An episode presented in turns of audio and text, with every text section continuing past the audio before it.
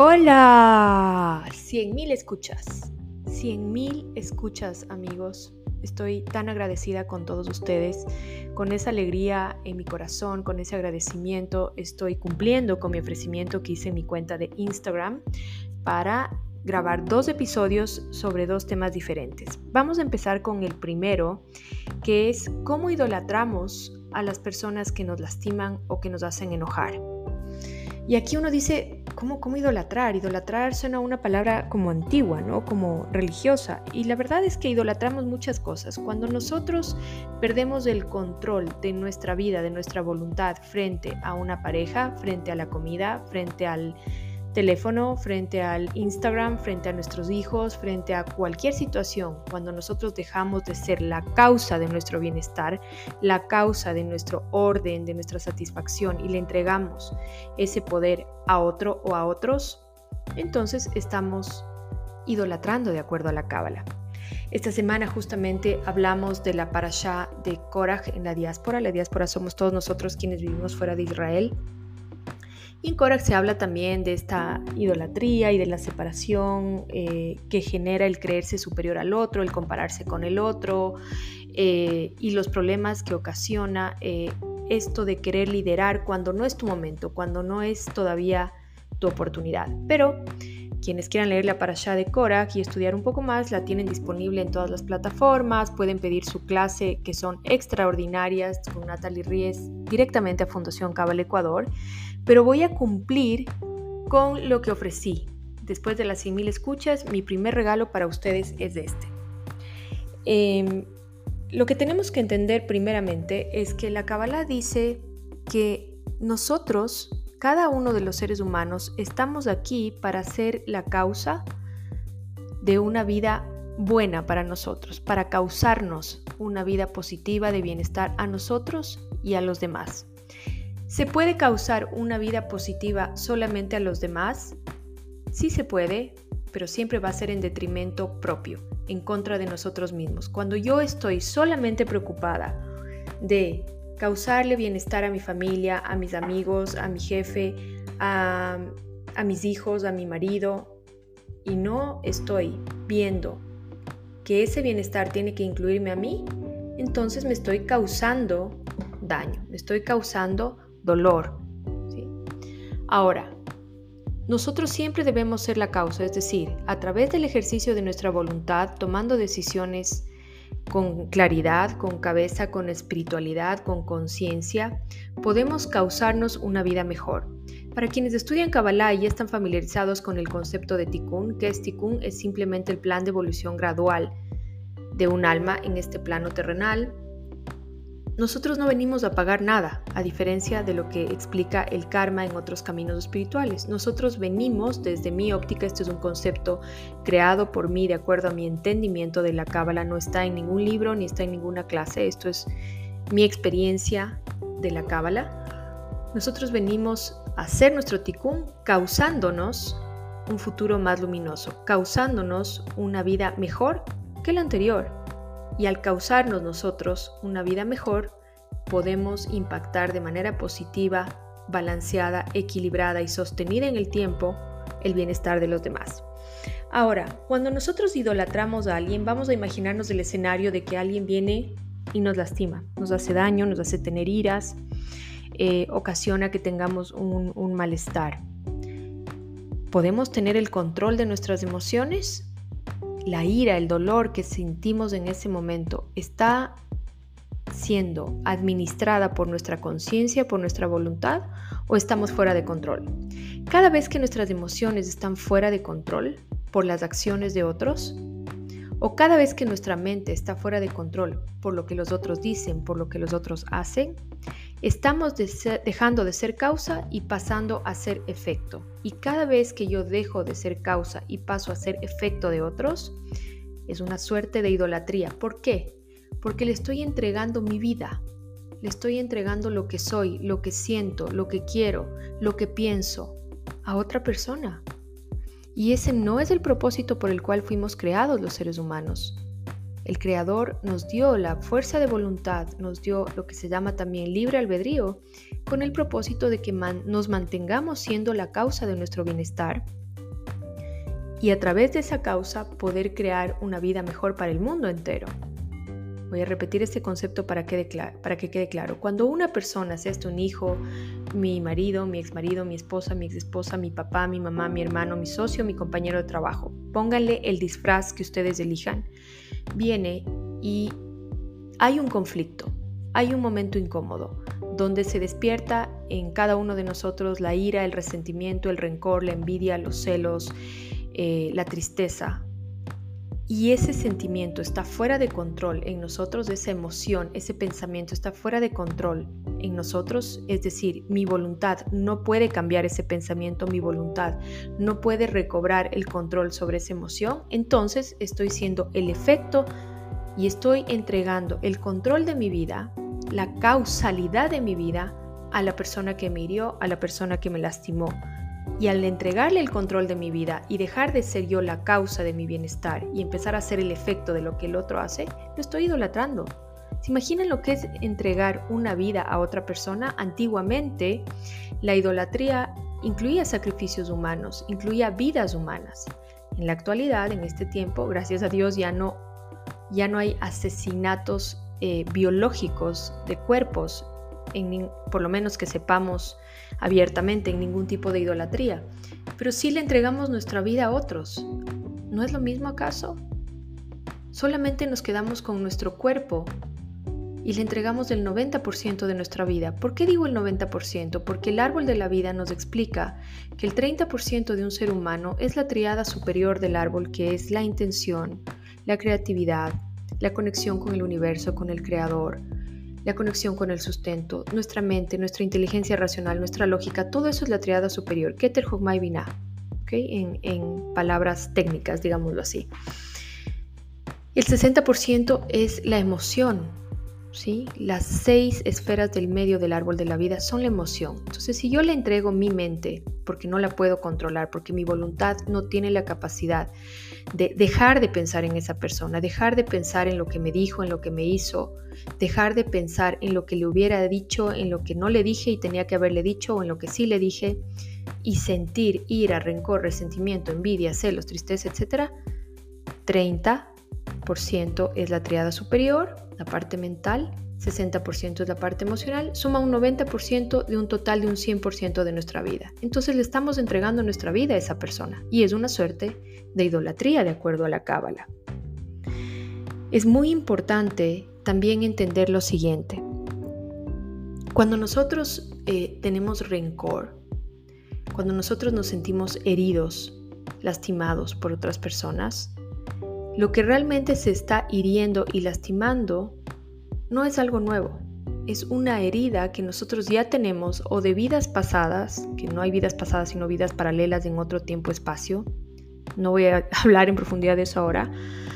Eh, es una herida que nosotros ya teníamos que alguien viene y la toca. Y cuando esa herida no está bien cerrada, obviamente va a volver a doler, va a volver a molestar. Las heridas no están para cerrarse y olvidarse, las heridas están para cerrarse y nunca olvidarse. Nunca olvidarse porque la herida cerrada es del aprendizaje, la herida abierta es del dolor, es del resentimiento, es del rencor y eso es lo que no es bueno para nosotros. Estaba cuando desarrollaba las ideas para este podcast, estaba pensando sobre mi propia vida, sobre mi propio proceso personal, porque esto es una conversación entre amigos y lo que ustedes escuchan aquí es lo que hay en mi vida, lo que ustedes ven en mi página de Instagram, en mi página web, vivirkabala.com, en mi Twitter, es lo que pienso, es lo que siento, la autenticidad es mi valor esencial. Todos los demás acompañan a la autenticidad. Pero pensando en la estructura de este podcast y qué es lo que les quería compartir, me di cuenta de que en mi proceso personal el mayor rencor que yo tenía por un ex esposo mío, por una ex pareja mía, era la persona en la que él me convirtió a través de sus acciones. En ese momento estamos hablando hace 24 años, 25 años atrás. Yo no conocía la cábala. Tenía otras herramientas espirituales como la meditación, el yoga, pero el problema con la meditación y el yoga, en mi caso personal, es que no me lograban sostener en la cotidianeidad, no lograban sostener mi paz interior, mi claridad. durante los desafíos de la vida cotidiana. Por eso cuando encontré Kabbalah me quedé con la Kabbalah porque la Kabbalah sí me permitió eso, sostener mi paz interior, mi claridad en la cotidianidad, en la vida diaria. Muy bien, dicho esto, me di cuenta que el mayor rencor que yo sentí en algún momento por esa persona es ver cómo sacó lo peor de mí, la persona en la que me convirtió, todo lo que hice y todo lo que dije en nombre del rencor, en nombre de la ira, en nombre de la insatisfacción que me producía ese matrimonio en mi vida. Y cuando me di cuenta, porque todo esto es un proceso reflexivo, lo que les comparto a ustedes es un proceso de autoconocimiento, dije, claro, a nivel espiritual, el dolor, la ira, el resentimiento que yo sentí en ese momento, dejó, me, alejó de ser la causa, me alejó a mí misma de ser la causa de mi vida y me convirtió en el efecto de él. Entonces, cuando ustedes sienten resentimiento, ira, frustración, eh, cualquier sentimiento que les provoque una persona, una circunstancia, una relación de pareja, una relación familiar, la relación con sus padres, con sus hijos, es importante reconocerlo primero. ¿Qué es reconocerlo? Sentirlo. Pero también es importante dejarlo ir, soltarlo en algún momento. Y para eso funciona mucho nuestra voluntad. No nadie. Nadie merece que dejemos de ser la causa de nuestra vida. Nadie merece ese privilegio. Nadie merece el privilegio que nos dio el Creador, el privilegio divino de ser la causa de nuestro bienestar cuando yo le dejo a otro que me convierta a través de la ira que produce en mí, a través del resentimiento que produce en mí, a través del rencor que produce en mí, que me convierta en un ser que no soy yo, que me aleja de mi bondad, que me aleja de mi espontaneidad, que me aleja de mi naturalidad, de mi autenticidad, de lo que quiero para mi vida, entonces le estoy dando el control absoluto de mi vida y lo estoy idolatrando. Y el problema con eso es que...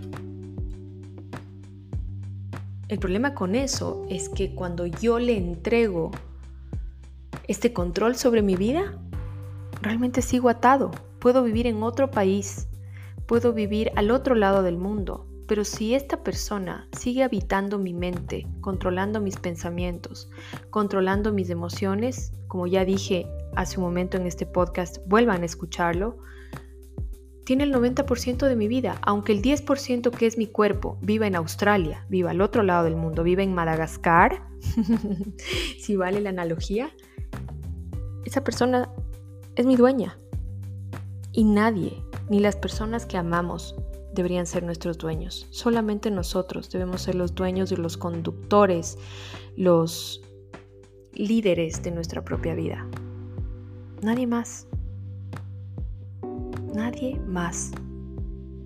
Ahora, siempre les digo lo que a mí me ha funcionado como una solución para que ustedes prueben, como una alternativa para que ustedes prueben, porque no es una verdad absoluta, por favor, nada de lo que yo digo aquí es una verdad absoluta son cosas que yo he probado, conceptos de la Kabbalah que yo he probado y que a mí me han funcionado. Y los comparto de manera práctica y didáctica porque es un don, es un regalo que yo tengo del Creador de poder explicar la Kabbalah de una manera sencilla. Así que les voy a compartir lo que a mí me ha funcionado.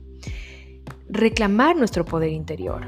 ¿Cómo reclamamos nuestro poder interior? Reclamar mis pensamientos, recobrar mis pensamientos, recobrar mis emociones, volverlas hacia mí recuperarlas hacia mi propiedad como son, como Dios me las dio. ¿Cómo se hace eso?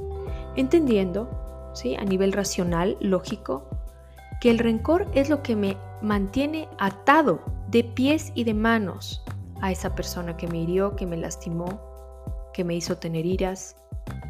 Es lo que me mantiene atado de pies y de manos. Y cuando yo estoy atado de pies y de manos, ¿cómo puedo crecer? ¿Cómo puedo tener una nueva relación de pareja? ¿Cómo puedo prosperar en mi trabajo? ¿Cómo puedo prosperar en mi emprendimiento si estoy atado de pies y de manos? Si el 90% de mi vida, mi mente y mi emoción son el 90% de la vida, de acuerdo a la cábala, el cuerpo es del 10%, está en manos de otra persona. Esa persona me tiene esclavizada a través del rencor. Entonces, lo primero es limpiar el rencor. ¿Cómo limpio el rencor?